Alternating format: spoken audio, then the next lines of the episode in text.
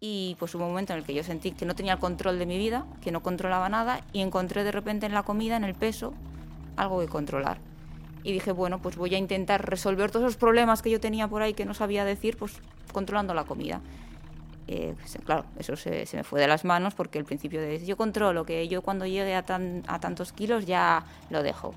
Se convierte pues en un círculo vicioso en el que, bueno, un poquito más, un poquito más, un poquito más, y te encuentras metida en un pozo que que es muy difícil salir.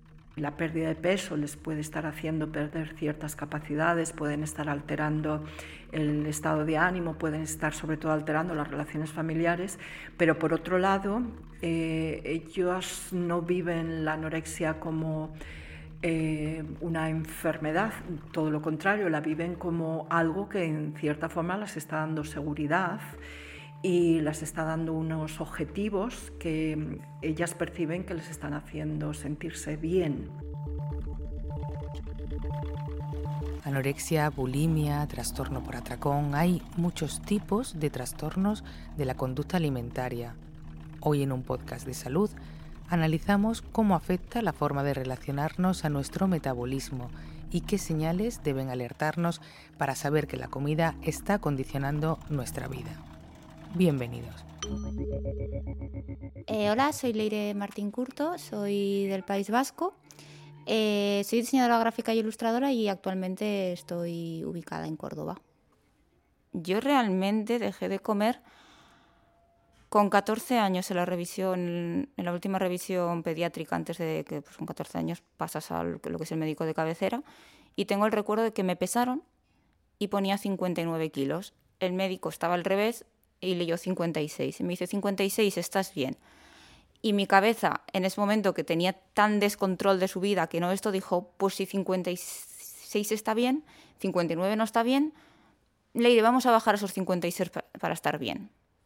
Y entonces, eso fue como el, pues la gota que, que colmó el vaso. Y dijo, vale, pues voy a, voy a llegar a los 56.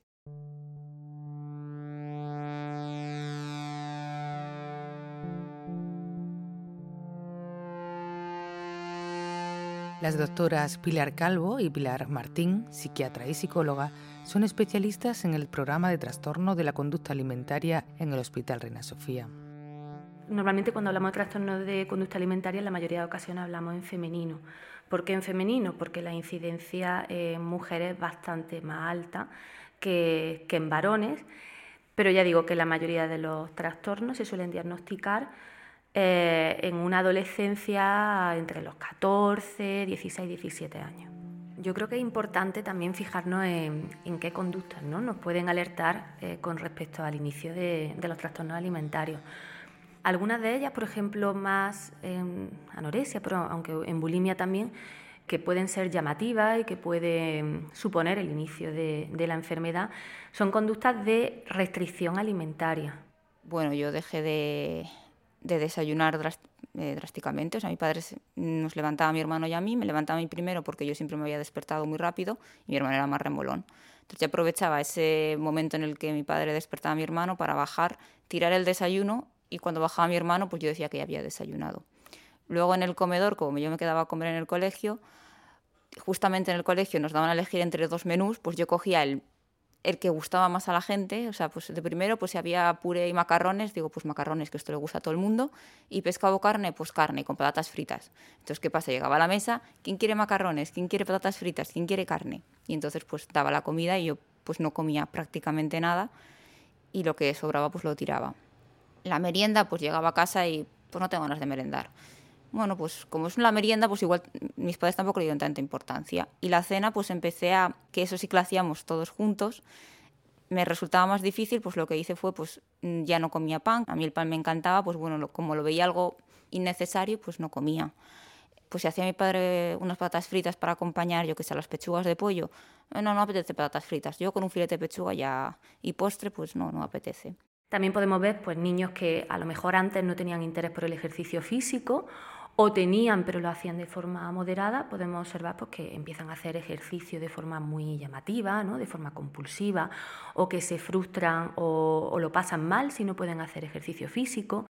Y luego a eso unido el, pues el deporte extremo, el estar moviéndome siempre, no podía estar quieta, llegar a despertarme, bueno, a despertarme, el tener al bajar de peso, pues la mente no funciona bien, tienes insomnio, que es normal tener insomnio, pues yo esperaba a las a la una de la mañana o así, a que ya estuviese todo el mundo dormido y salía de la cama y me ponía a hacer abdominales o pues toda la noche. Pues bajé de peso pues bastante rápido.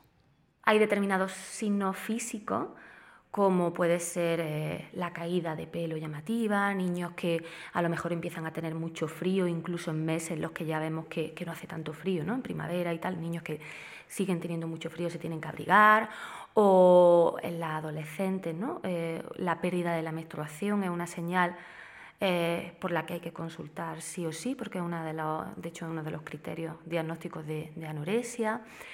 Y también podemos observar cambios en el carácter en los niños, pueden ser eh, signos que nos orienten a que algo está pasando.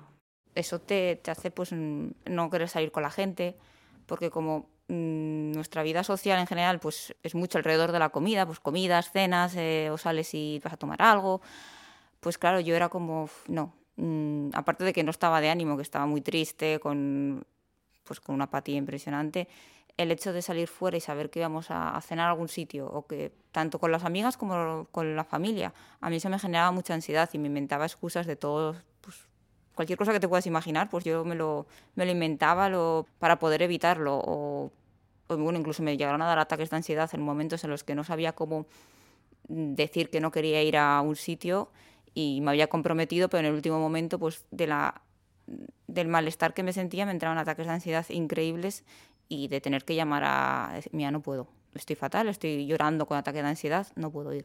Y la sensación de nunca es suficiente, ¿no? Yo creo que esa sensación muchas veces de estar como atrapado, ¿no? Atrapado por, por una serie de pensamientos que me están dominando y que no puedo escapar de ellos y me están llevando a, a que no pueda ni pensar con claridad, ni relacionarme con claridad y que mi vida esté invadida, ¿no? Por eso cuando llegabas a esos, kilos es que yo no sentía satisfacción ni nada, porque yo me miraba y digo, pues me sigo viviendo mal. Entonces era como un así que viene llegado, pero no esa ilusión, esa emoción que pensaba que iba a tener cuando llegase. Entonces, al no sentir esa alegría es cuando pues sigues queriendo bajar. Luego el restringir la comida y eso era lo mismo, era como me sentía poderosa por no haber comido ese día o no haber desayunado, no haber Entonces era una esto de, de que hoy no he comido esto, mañana pues mañana no podía comer más de lo que había comido el día anterior, entonces era un control constante. O sea, yo me, me, defino como una calculadora con patas. Es que es algo mucho más complejo que el querer perder peso. Entonces, pues empecé y, era como, bueno, un poquito más, un poquito más, un poquito más, pero al final, pues, pues fue cuando empiezas a dejar, cuando ya es que no puedes salir de, de eso, que es que quiero más, quiero más, quiero más, que es la enfermedad la que te está diciendo de tienes que bajar más para estar mejor. Y tú te lo crees y sigues intentándolo.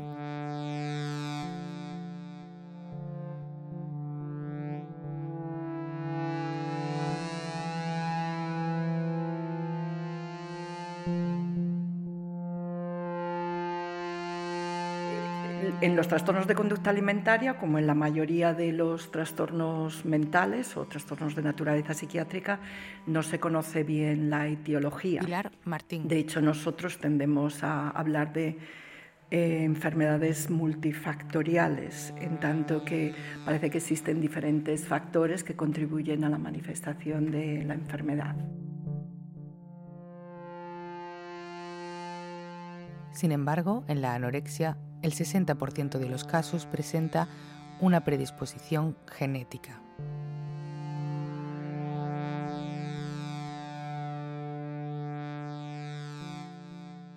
Esa vulnerabilidad significa, no significa que esa persona necesariamente vaya a desarrollar la enfermedad.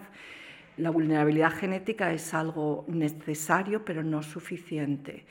Y para que se active esa vulnerabilidad, el paciente se expone a unos factores de riesgo.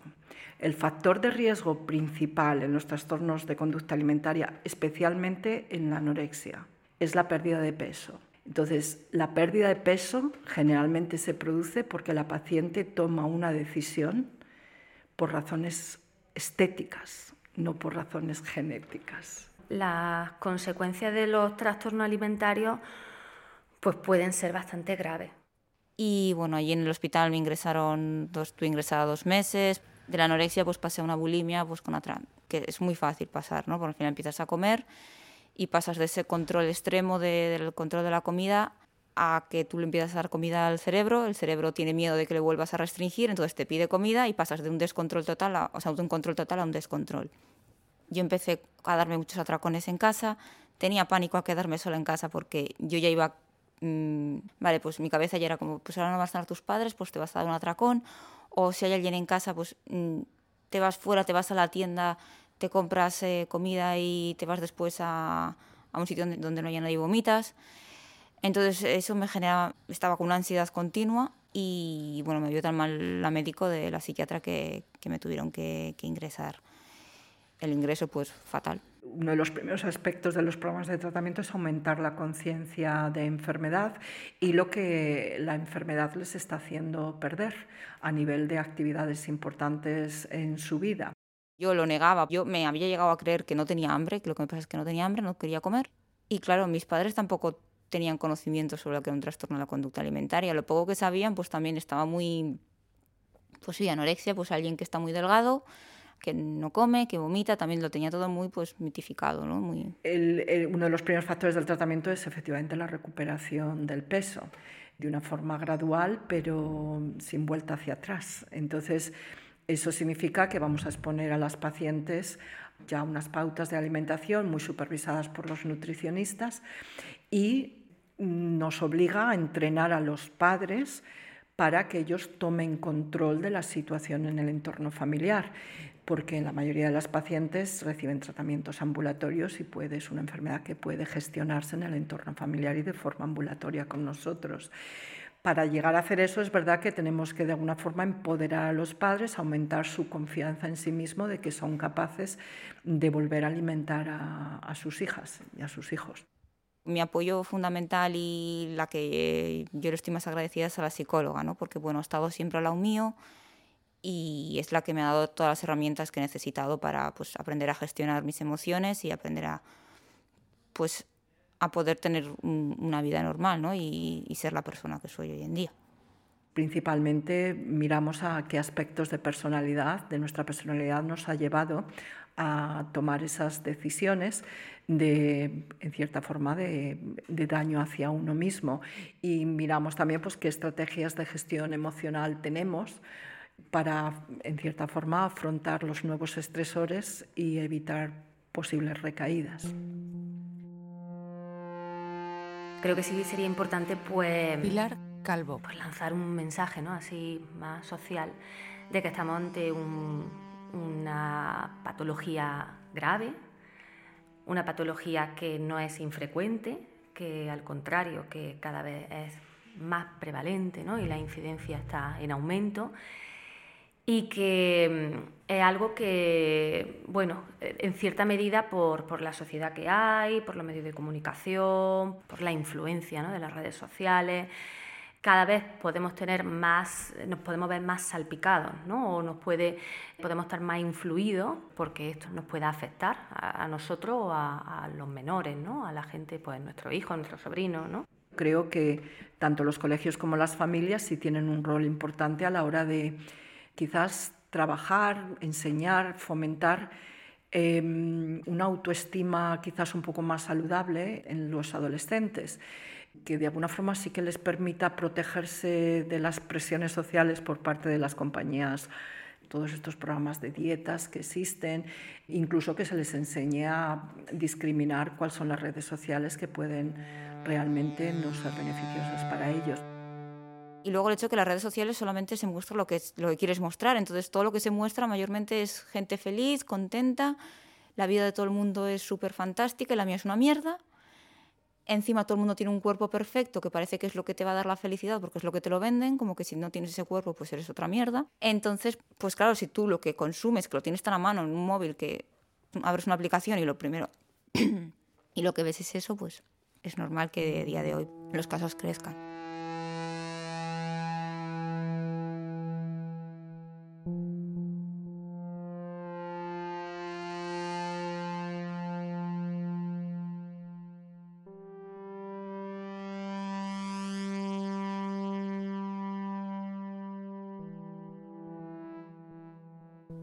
Pues es un, un camino muy largo y se va viendo pues poco a poco, ¿no? Vas, vas dando pasitos, pero es lo que digo yo siempre cuando me preguntan, me dicen, ¿y cuántos años tardaste? Yo, pues muchos. Todos esos años están recogidos en una novela gráfica que Leire ha publicado. Se llama Yo también quise ser como Ana y Mía y es una historia de superación. Eh, bueno, represento, de hecho, en el libro eso, represento la, la, enfermedad pues como unos monstruitos, ¿no? Porque para entender un poquito mejor que son voces que tienes en tu, en tu cabeza que te están diciendo lo que tienes que hacer, ¿no? Que se puede recuperar, ¿no? Que uno se puede recuperar si lucha por ello y se, con un tratamiento, con pues, años, ¿no? Porque no es un proceso largo. Luego también para las familias que lo lean, pues ver que su hijo, su amigo, su nieto, su sobrino, lo que sea, pues intentar que entiendan mejor lo que les está pasando, esa lucha interna que tienen en la cabeza y bueno, darles ese rayito de esperanza también, ¿no? Y luego ya si, si sirve para que caiga en manos de alguien que pues lo coge por casualidad y no sabe lo que es un trastorno de la conducta alimentaria, pues todos esos mitos que hay sobre lo que es un trastorno de la conducta alimentaria, pues que se rompan un poco y que puedan descubrir o conocer lo que realmente es esta enfermedad.